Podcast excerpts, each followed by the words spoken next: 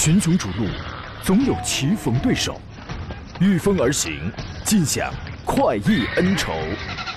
享受人车合一的至臻境界，你首先需要选对最合适的宝马良驹。二零一七精彩汽车生活从这里开始。买车意见领袖，权威专家团队聚会团购买车，专业评测试驾，主持人杨洋为你客观权威解析。这里是 Up Radio 购车联盟。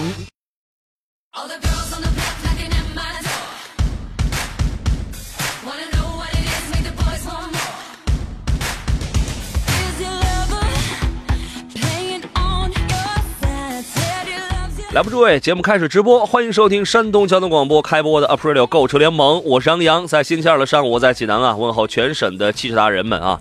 今天是八月一号，一个非常重要的日子，八一建军节，对吧？祝福所有曾经服役的、现役的，将来也要身披军装保卫、保家卫国的所有，呃，有着伟大青春军旅生涯的朋友们，今天是你们的节日，节日快乐，向你们致敬啊！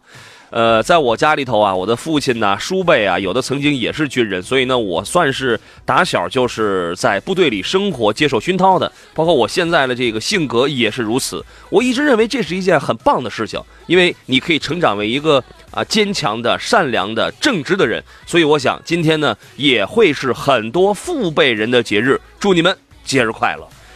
啊，今天我们节目照常直播一个小时，我们的主题呀。不便探讨交流一下选车、挑车、买车的问题啊，包括您可以拿着你的价格来问问我们，你这个价格合不合适，都 OK，都没问题。另外有购车、买车计划的朋友，欢迎登录山东交通广播的微信公众账号，在“杨洋看车团”报名一栏填写你的买车信息，我们根据报名的品牌与与人数，帮你来策划最给力的省级媒体团购。值得一提的是，今天是周二，那么在本周四啊将。开始发起应该是第四十二了，但是极有可能我先露一个小小的噱头，极有可能杨洋看车团的第四十二跟第四十三期我们同期。发布同期招募，敬请期待啊！会是什么样的品牌，什么样的车型？本周你就可以知道了。今天直播间三路电话已经开通了，号码分别是零五三幺八二九二六零六零八二九二七零七零或八二九二八零八零。遇到买车问题，您可以直抒胸臆。三种网络互动方式啊，您可以在我的新浪微博当中找到我，车友群里你可以发言，也可以关注微信公众账号山东交通广播，直接现在开始酝酿问题就可以了啊！今天做上宾呢是济南银座品鉴汽车专家田道先、田伯光老师，你好，田老师。你好，杨洋，大家上午好。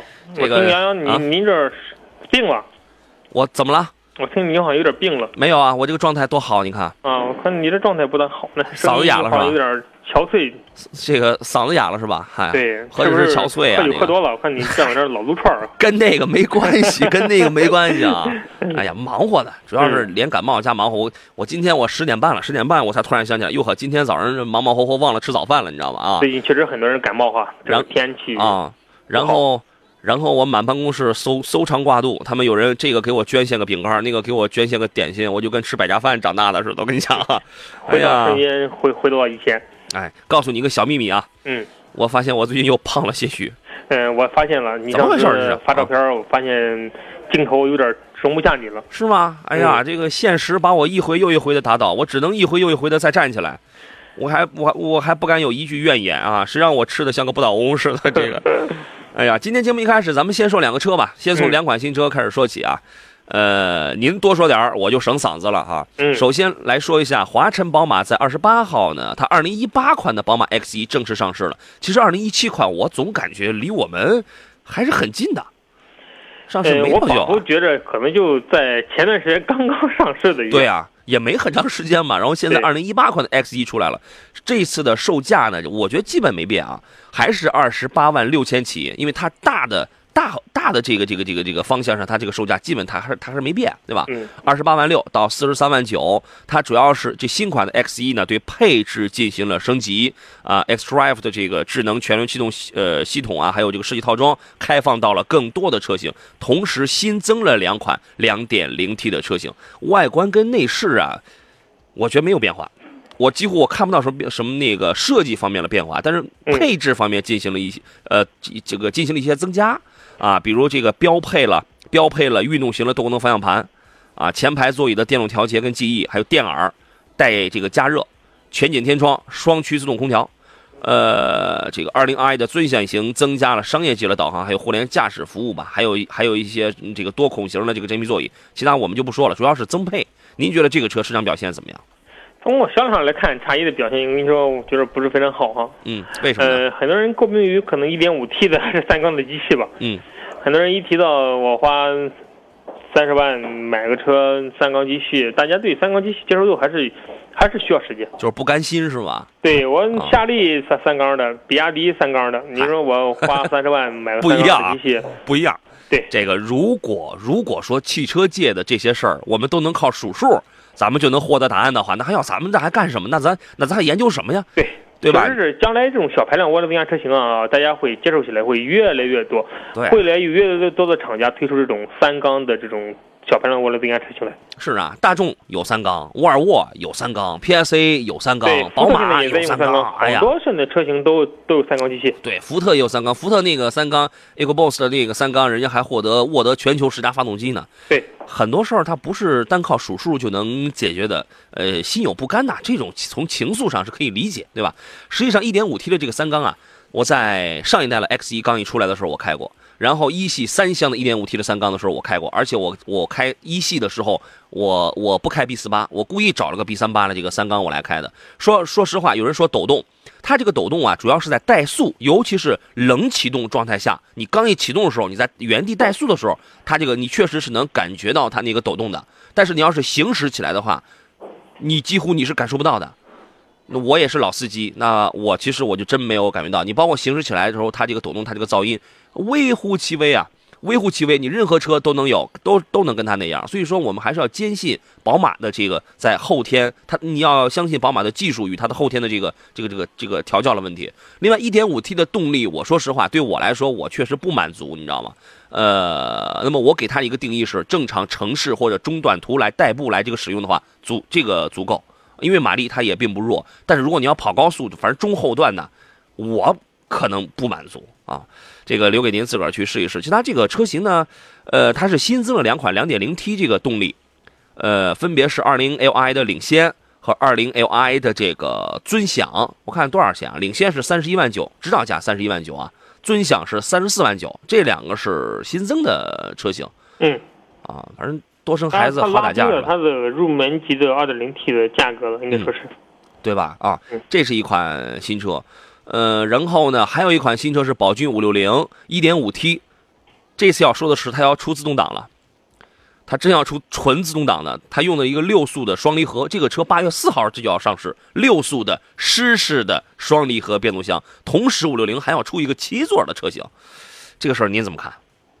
五零零出七座的应该是是可以的哈，因为它也是为了顺应市场的这种对于七座车这种要求。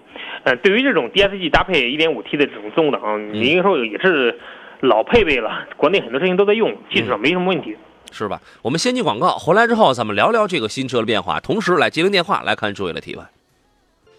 好了，各位，我们继续回到节目当中，咱们接着把刚才那个车型啊，咱们接着说完啊。五六零啊，其实我觉得它要出一个七座版本了，这个还真可以。为什么呢？之前看过我拍那照片的朋友应该能看到啊，这个。你像我这种体儿的，我在后排坐着，我能翘着二郎腿坐，然后我这个膝盖啊，我两个膝盖距离前边还都有老远的距离，所以说它空间足够，空间足够，它放一个七座，我们不敢说它那个第三排有有多么的充裕，但是我想说的是，其实按照它这个轴距的尺寸来讲，设计个七座应该应该是没问题的。应该就是可以的。然后呢，之前不是有人诟病说它没有这个自动挡，然后只有一款1.8的那个 AMT 的那个五档半自动的嘛。然后说什么时候出一个纯自动啊？我们原来还以为它有可能会出一个 CVT，有人说会拿那个通用的 6AT 来用。我说这个不太可能，为什么呢？这个是要是要有知识产权的这个一呃一些个问题。但是现在国产车配一个六速的湿式双离合，哇，这个是很普遍的。这个只要后天的匹配调教匹配，只要没什么问题的话，我觉得这个是一个常态，这个并不是一个新鲜的事物，是吗，田老师？对，因为说不管是一点八还是一点五 T 配这种双离合来说的话，呃，国内现在好多厂家都在用，特别是好多自主品牌自主品牌已经作为一款就是基本上除了爱信六速之外，很基本上很很常见的一种配备了。是啊，只要调节的好，换挡没问题。对。然后呢，这款车其他方面好像颜值看上去没有一些变化啊，整体跟那个律动版的五六零还是保持一致的。那么律动版呢，那也就是说它依然还是这个六通道六呃六六通道九扬声器的 Infinity 的这个音响啊，还是那些真皮，还是那些配置，还是那套多连杆独立悬挂。我觉得这是好事儿，这是能这个保留下来。而且我预感它这个七座车型也不会多贵，这个一定不会多贵的啊。然后因为因为宝骏一直它走的就是这个亲民的这种路线，内饰有所升级。我从这个造型当中，我确实看出来，它立起来一块那个屏啊，比现代车型，比现在这款车型更更漂亮，啊，有点像奔驰那个立屏的那个样式啊。嗯。哎，空调出风口给放在了这个屏幕的下方，然后那个中间位置还加了一块表，还加了一块时钟啊。然后空调啊那些控制物理按键也进行了重新的布局，就是整个内饰现在看起来要更讲究了啊。八月四号要上市了，这款新车，这个一共加宝马 X1，这是两款车，大家可以来关注一下。好了，我们来听一下这个大家的一些问题啊。东营王先生啊，等了一会儿了，导播给回过去电话了，我们来听听他的买车提问是什么。你好，哎，你好，田老好。你好，王先生，欢迎你。杨好啊，欢迎那个，我现在是看了三款车，就是那个卡罗拉，嗯，那个混动的，嗯，还有高尔夫那个高配版的，嗯，还有那个马三就昂克赛拉，两点零的啊。啊，我现在就纠结这个昂克赛拉是一点五的还是二点零的？你都买高尔夫的，你都高尔高尔基里夫，你都买高配了，你那个你还买什么一点五的昂克赛拉呀？那是二点零的好点是吧？嗯，二点零的确实好，关键你二点零的价格跟那个高尔夫也是基本持平的嘛，对吧？啊，对，差不多。嗯，呃，是是，您是想干？您是想怎么玩？是想干什么用？哦，不是，女士开。啊，女士开是吧？就上下班。哦哦哦，上下班。来听听田老师的分析。呃，您您高尔夫选的一点四 T 啊，一点六的？哪个？高尔夫是一点四 T 的还是一点六的？嗯，一点四 T 的。一点四 T 的高尔夫。马三，那您刚才杨老师的很对哈，别人既然选择了一点四 T 的高尔夫了，马三肯定得选二点零的。嗯，您我看着您选择了卡罗拉，还有一款卡罗拉混动哈。您当时选择混动的初衷是因为啥呢？嗯，就或者您买车当中更。关注的是什么东西？是经济空间还是啥？也没有特特别什么关注，他们就是介绍这个混动的好点儿，然后我们这边买的也有买混动的，有不知道这个行不行？这个混动，我觉得这个还是应该根据您的需要，看你 你你的换车周期大概是准备怎么着？呃，就是我妹这第一辆车，那没必要买混动，因为你因为你可能开不了几年，那你就换了，你会换更好的，那混动的优势根本体现不出来嘛，那这个没必要。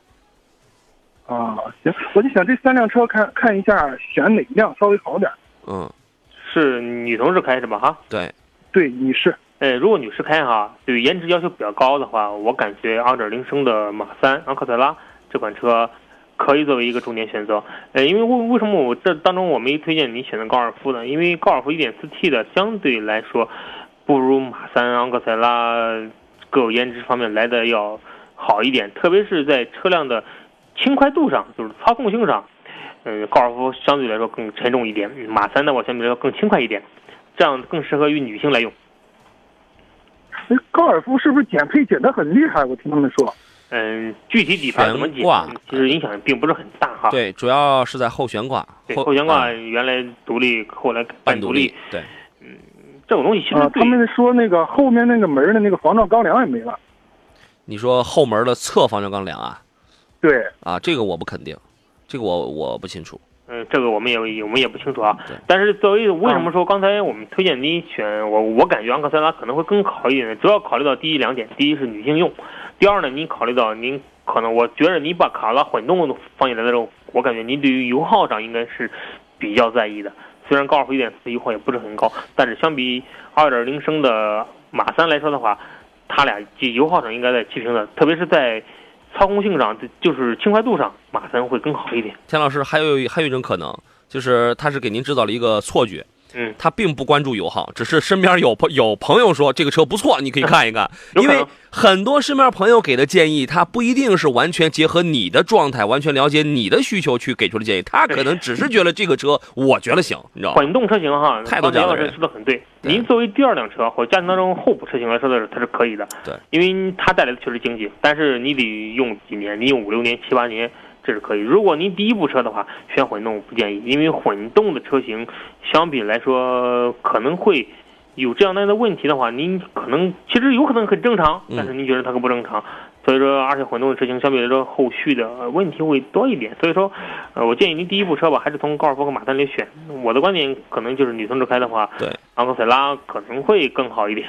因为第一，它很有可能马上它开不了几年，它要换更好的车。对，因为这是它的第一台车。因为第二一个，你如果不是时间久、里程多的话，你买这个混动，你体呃，然后再加上一个条件，你对于这个经济性真的有很高的这个要求的话，你买混动车型这个你没什么意义。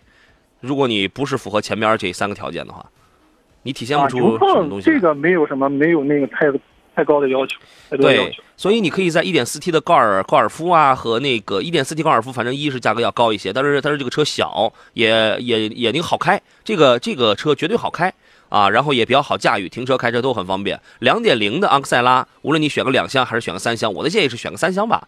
呃，这个啊，对这个呢颜颜值很漂亮，你挑一个红色的，吧？对对对颜值很漂亮，然后空间的利用率也比较高。另外，这个车也好开，它尤其是两点零的，它有一个 GVC 动态矢量控制系统，就是这个车你在紧急过弯的时候，它是防侧倾，其实它它起到的就是 ESP 的那种功能，它是防侧倾，然后电脑自动收油，完了这个控制平衡状态啊，所以说这个车也容易上手，也好开，主要是漂亮。我建议你在这两个里边挑一挑。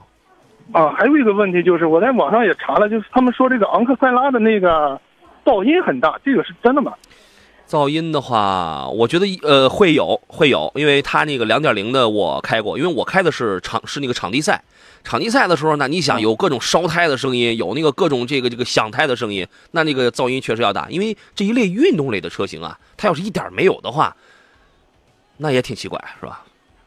对对对，啊哈，行，那我就明白了。那个我妹也是喜欢这个大红色的啊昂克赛昂克赛拉，就那个漂亮，嗯对，非常漂亮。昂克赛拉应该说我开过一段时间哈，嗯，呃，我感当时我开的是一点六升的，我感觉它的噪音来自于哪？一点五的是吧？一点五的，对啊，更多的来源于轮胎。啊对这个 CS CX 叉四怎么样啊？，CX 四，CX 四，哎，这个也可以啊，但是 CS 我觉得它一般人接受不了啊，嗯，它的外形，它属于很特立独行的一款车型。对，嗯，对，也也是选的大红色，啊，反正。就这两款吧。就就昂克赛拉稍微好点是吧？然后你评价的话，然后你会发现，现在无论是长安马自达还是一汽马自达，一共有就有就有两个颜色卖的老老好了，一个是白色，一个是哎不不不，一个是红色，一个是蓝色，白、啊白色太普通嗯，啊行蓝色它得预定，啊！你 红色有限制。你看看你看看是吧？能预定的基本这都是挺好的吧？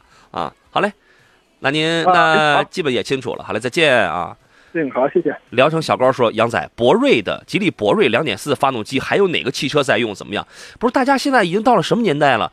博瑞的2.4发动机是吉利自主研发的一款很优秀的这么一款动力。现在是什么年代了？大家不要觉得我们一提国产车，哎，它是哪一个外来的技术啊？哪一个车在用啊？只要有只要是外来的，你就觉得好啊？不是这样的，这都这个都什么年代了啊？这是。”两点四发动机只有博瑞跟那个博越在用，嗯，这个呃不不，只有博瑞在用啊。反正这个不要不要迷信，我跟我跟你说，现在这个价位的国产发动机有很多比那个这个外来的要你好很多啊。对，大家可以看一下好多数据哈，国产的这种机器挂的马力是要比合资品牌的挂的马力是要大的。对的啊。骑出去兜风，他问了一个巨难的问题，嗯，这个问题曾几何时让我惆怅不已，抱头痛哭。他他说他说杨他说杨仔，自动挡的车到底怎么开？我的天哪，这是这是什么问题？这那个我们先进广告，我们是我让让让我们调整一下我们的情绪啊，情绪到位了，回来之后我们跟您好好来聊一聊。我是杨洋，这里是 Aprilio 购车联盟，进入排队广告，稍事休息。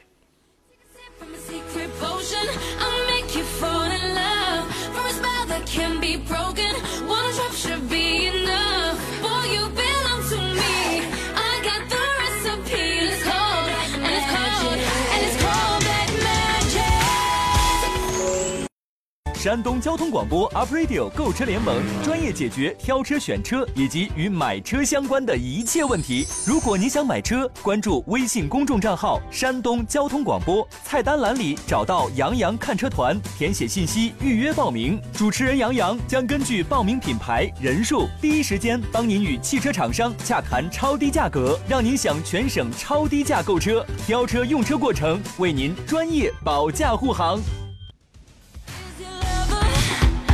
来喽，诸位，我们继续回到节目当中，我是杨洋啊，这里是 Up Radio 购物车联盟。今天节目还剩下半个小时，遇到了挑车、买车难的问题，呃，也与买车有关的任何问题，您都可以跟我们来聊一聊。我们在这一方面，别了别的行业不敢说，在这方面还是有所涉猎、有所积淀啊。呃，电话呀正常开通，零五三幺八二九二六零六零八二九二七零七零或八二九二八零八零，咱可以直接来交流，来聊个清楚。另外呢，也可以发微信，也可以发微博，还可以发 QQ，您都可以来发言。刚才那个，呃，我们先请田伯光田老师啊，田老师。嗯，你好，大家好。刚才不是有人问自动挡车怎么开吗？这我个我我在节目六七分钟这期间思考了很久我一直在想，我觉得这问题啊难度太大。我觉得一百个人都有这种开法啊，真的我说，我觉得没有一个统一的概念。我觉得这么严、这么有挑战性的问题，要你来回答。我回答不了啊，我也没总结一套行之有效的方法，你知道吗？嗯然后呢，另外一位朋友叫不忘初心，他说杨呀，他说杨你好，这个不要说这位小伙伴问自动挡怎么开啊，这个问题前两年我也很头疼啊。我老婆之前呢一直都开这个手排的车，刚给她换自动挡的时候，她就是不会开啊，因为它一踩制动就咚的一下停下了，好长时间才适应，那时候都愁死我了。哎，怎么会这样啊？嗯，很多人接触手挡山长了之后啊，啊他这个踩刹车和离合的脚啊，力度控制的不是非常好，啊，可能会出现那种左脚劲儿大，对 力度控制不好的这种情况。嗯嗯但嗯，习是惯就好了。当然也有人油门当刹车踩的，对吧？嗯，也有出现问题的。最主要的，其实我我感觉哈，开中了车最最主要的一点就是两个脚你得分工好，另外一个脚你就得放在边上，你不能动。啊，你开车是不是都把腿儿都盘上去啊？我现在再给你包瓜子儿把高速盘上去，平时我不盘。啊，嗯，不能行啊同志们第一次接触动挡，你得你得脚你得放，对把它给放老实了。对，同志们，这个坚决不能行啊！你包括有的人买那脚买买那脚垫儿买了也不合适，我那个有的都垫到刹车下边去了，那能合适吗？有的他那个脚垫就来回滑呀，那个也不行。其实自动挡开起来真的非常的简单，跟老头乐似的，对吧？你这挂上 D 档这走，那那那就走，停，那那就踩一刹车，这不就完了吗？多简单呐！呃，提前在家里先抱个枕头啊，先脚先蹬着床头啊，你先练练。哎，你在那个床头上，你摆你摆上两块砖啊，或者你画两个掌，哎，你在那儿，然后你先练熟了。停车是一个问题，但是呢，之前几年前我不就给您就总结了吗？只要你养成空手屁，自动挡的车停车空手屁，其实手动挡也是这样。啊，你只要养成这样的一个习惯的话，它就能应对，无论是平路啊，那个还是坡道啊，它能它它能应对很多的一一些个办法，空挡、手刹、P 档，对吧？还防止这个变速箱这个齿轮，你就记住这个。葡萄酒说自动挡怎么能用两个脚，不是用一个脚吗？没有，人你田老师刚才的意思是左脚那个脚你得找地方放着去，对吧？呃，咱们来听听济南，我觉得就是这事儿啊，那个谁，那个田老师，你有必要出一篇论文。我觉得这个事儿一个论文解决不了，解决不了啊？你看这些年，咱们这个在汽车圈里这么多年，怎么也没出过什么作品啊？这个去年还有人还跟我还约书呢，我说哪有那人，我我没空啊，就是真有空，我不知道该写些什么东西，你知道吗？然后呢，但是我觉得这个事儿咱们可以出一作品，对，啊其实像自动挡的车型，很多人也犯错误，也犯在上边哈。是吗也很多人因为开自动挡车型出过事故，出问题。有踩错的，嗯，嗯，我们前两年展厅里被两组客户撞出两个洞来。然后嗯，就是因为动挡，就是因为新手，我的天哪，这先练练啊，还是得注意的。虽然说我们这问题为什么说很难，它确实是一个很难的问题，它这是一句用一句话、两句话，它总结不清楚的一个问题。所以啊，这个用语言、用理论总结这事儿，这个没什么用。你只要练熟了、练好了，你是习惯成自然、条件反射了这样的东西，对对吧？啊，这个咱们就不再多说了。来听济南宋先生，就是你们尽量问点二年级的问题啊，不要老问一年级的，啊。等我上三年级了，你们就可以问三年级的。我们来听听济南宋先生他的提问是什么？你好，哎，你好，主持人。你好，哎宋先生，你好，专家。欢迎你。那个，我现在想问一个问题，我现在就是原来之前我想买个五座车，嗯，然后一个长城的魏，还有一个领克，我一直在等上市。嗯。因为我媳妇说要个七座比较好，因为我家两个孩子。嗯嗯，呃，现在看了看那个丰田的那个汉兰达是嗯二十九万七千八的，哦，嗯。这个，呃，还有一个就是那个呃柯迪亚克那个最高配那个，嗯。这两个我选的话，因为我平常时候不喜欢日货，但是我看了看也没有什么可选择的。然后那个柯迪亚克刚上市，还没嗯经过这市场的考验，呃，现在就拿定主意了。我这是第二辆车，第一辆车是长城的哈弗 H 五，六年了，嗯嗯也没什么问题。嗯。但专家呢，给给推荐一个，就是三十呃三十五万之内的吧。嗯，明白了。其实其实你的预算比较充裕，也不是没有其他的选择，因为你你都到三十万了，还有福特锐界七座，还有道奇酷威七座，呃，现代胜达也有七座。当然，可能我这说着说着就往销量越卖越少那个地儿走了啊。这个嗯也我的意思是，也不是没有，也不是没有别的啊。一个是柯迪亚克的七座，还有一个是那个汉兰达的七座啊，看的都都不便宜啊。田老师，您怎么看？呃，怎么说呢哈？越野车挂七座，嗯就是在节目中间位置，我们部门有小姑娘，我在跟她啊聊了一会儿，她也想买台越野车，也您想买您倒是不闲着啊。对，我得把我更多的知识传播给更多的人。就是也聊到了就是选七座车怎么去选的问题。嗯，越野车挂七座，第三排座椅大部分时间还是鸡肋。嗯其实很多人还是放倒的，所以说我感觉，嗯，从第三排空间来看的话，嗯，不管是汉兰达还是柯迪亚克，嗯，都不是非常好。嗯嗯，都只能说作为一个小孩临时用的那么一个呃宝宝椅子吧。但是我也不建议把小孩子放在最后那一排，对，因为后排不安全。你打开之后啊，后备箱容积非常小的，如果有追尾的话，缓冲区特别小，嗯，这样会会很危险。对，反正这两个车呢，呃，是这样啊，我倒是觉得汉兰达的第三排啊能坐。略微大。呃，对对对，因为因为那个，因为那次我去做的时候呀，我说实话，我是一百七十多斤，你就算一百八十斤吧，这是实话啊。然后呢，是一米是一米七八，就是比较壮的那种个儿。第三排的锐界跟汉兰达，我我能坐开。然后呢，膝盖基本上我印象里边应该还有一两个手指头吧，距离那个前边就都都调准了之后，就说它能坐开，但是真是但是但是真是不舒服，它就是个板儿，你知道吗？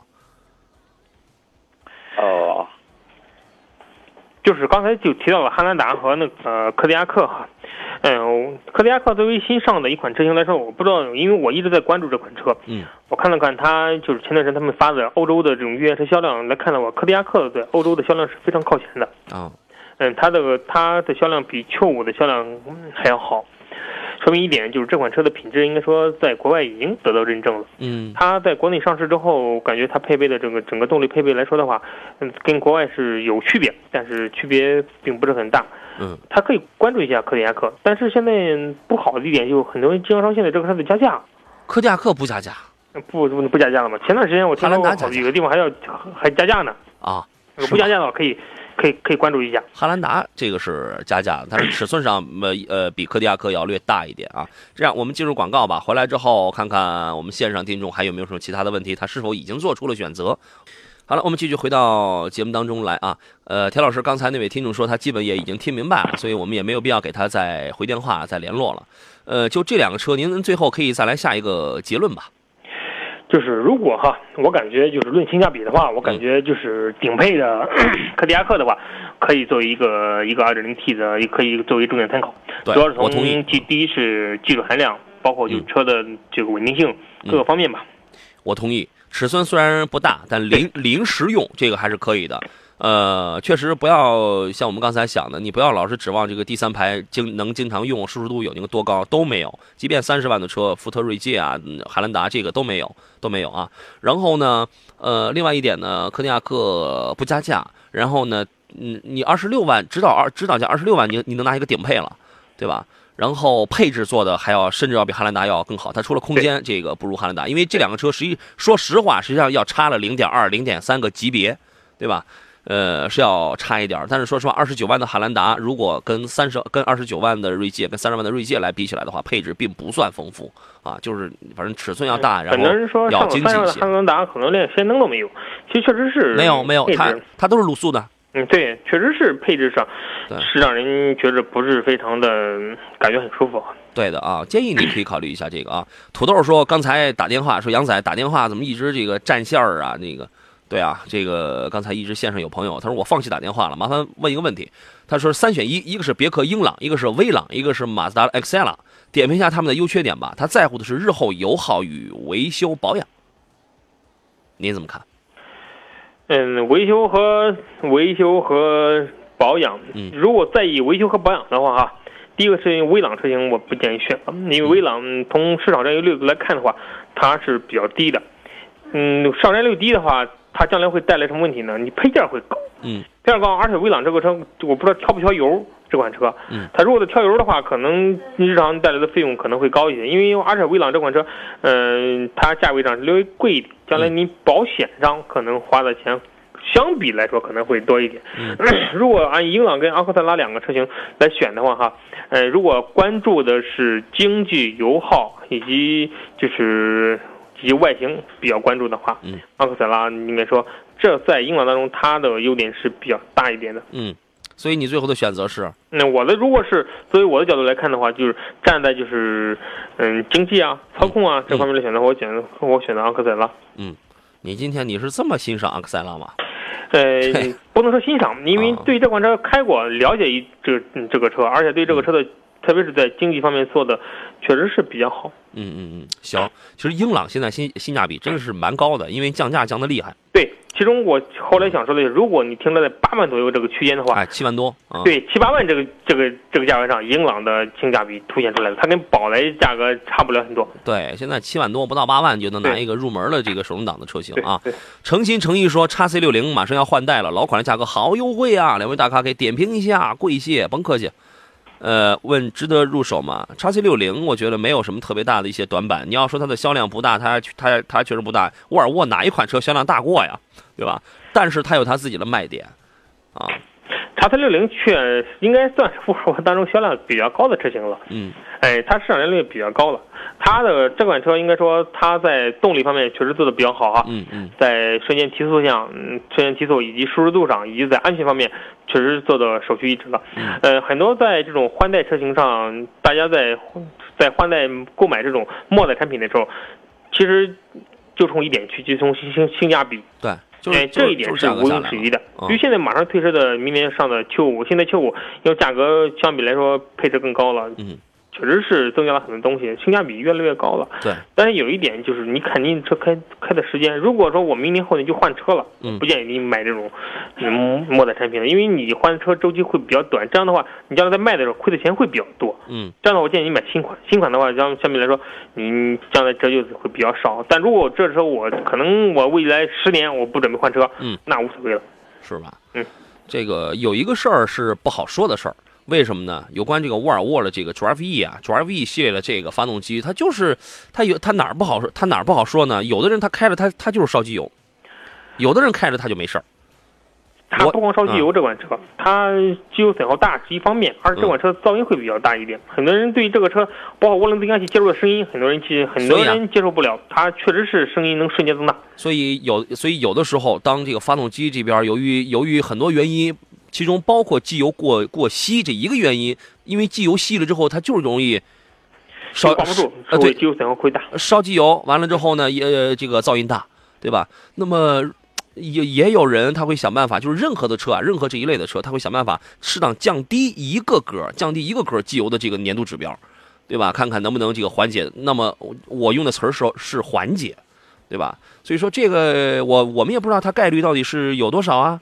这个反正有人确实就他就是烧啊，这个 Drive 系列的，有的人他就是他就那个还好嘛，对吧？所以说呢，了解一下这个售后这边的情况啊。海阔天空说，主持人我一我一直有一个疑问，一直说特殊情况下七座以上禁止上高速，包括七座吗？刚才我问了，不包括七座啊。再看一下其他朋友的问题。清泉，您这个事儿我们昨天已经说过了。他要问的是 1.4T 的长安铃木的维特拉自动精英啊，这个车怎么样？您看好这个吗？嗯，维特拉前段时间他们做过一个对比哈，是一款最不被大家看好，但是性能又很突出的几款车型，嗯它的排名还是比较靠前的。嗯当时是胡明老师做的一个对比，嗯嗯确实是它是一款就是叫好但不叫座的产这种产品。嗯嗯，其实不光它，铃木的所有的车在国内卖的都不是非常好嗯，啊，所以说还是属于小众小众车型吧。小众车型当中，如果你想选择特立独行，你想选择一款就是在别人眼中看着很有个性的车的话嗯，嗯它可以作为一个选择。对别考虑保值率这个事儿。对你啊别考虑保值率，你你别考虑维修费。哎，所以说这人生当中有很多的事儿啊，你开心就行，你喜欢就行，你不要考虑太多。你要是考虑太多，那米饭这个你都无法下嘴了。我跟你讲，石头说，麻烦给分析一下，杨洋，现款的凯迪拉克的 XT 五是八速的爱信变变速箱，对，是的。它现在一用的是爱信横横横置的这个八速变速箱，我看官方说马上改款会换成通用自己家的九速的，请从专业上来讲讲现款爱信八速好还是新款通用九速好？我觉得这个我还没有涉猎的那么的深，为什么呢？因为我需要看到通用九速啊，你包括现在九九速上现在君威不比，啊，对嗯它的这个速比，你比如说它的一它的一档它的速比是多少，二档速比是多少？理论上来讲，变速箱档位越多，而速比之间的这个差值越小的话，那么它就会越平顺，换挡你这个顿挫就会近乎于没有，或者它就越小，换挡它就会越快，从而也会更省油。你需要去比较一下它这个速比的问题。但是爱信的这个八档，你包括 ZF 的这个八档，说说实话，这个都是，呃。呃，久经考验的吧，这个是久经考验的。通用的这个九档啊，现在被用在了你比如说雪佛兰的车上，还有这个那个那个那个那个君威啊，所以说这个我觉得应该还需要再观察一下吧。您是怎么看这个问题呢？嗯，其实我感觉八速跟九速技术上是有区别，但是嗯就是单纯咱就是用户开起来之后，八速九速你是没有感觉的，嗯，基本上是没是没有感觉。会不会在平顺性上大家会有一点儿但是？我我我个人的意见就是，爱信的八速稳定性上，我感觉要比通用的九速可能稳定性要更高一点的。你老觉得这个通用这九速是刚出来的是吧？对，第一是刚出来的，二是通观察一下嗯相提的话，嗯，我觉着嗯确实是有这两年大家很也是很诟病的一个问题啊。嗯，通用六六速，反正因为因为通用的六速这个存在的时间它太久了，它服役过太多的车型了，所以这这个这个大家比较清楚。有人说它慢，说它思考人生，但通用的，我认为通用是完全有这个实力研发九速。这个应该没问题，关键我们要观察一下，看看看一下它的匹配后，呃，就是实际的匹配是怎么样的啊？东方说的是，请两位介绍一下冠道和 URV 的高配有什么差别？我说这两个高配上，我之前我还真看过，应该没有任何的差别，包括在配置方面的差别，你应该都数不出，应应该都数不出三项来吧？大件是不是完全一样？你觉得这个有必要来比吗？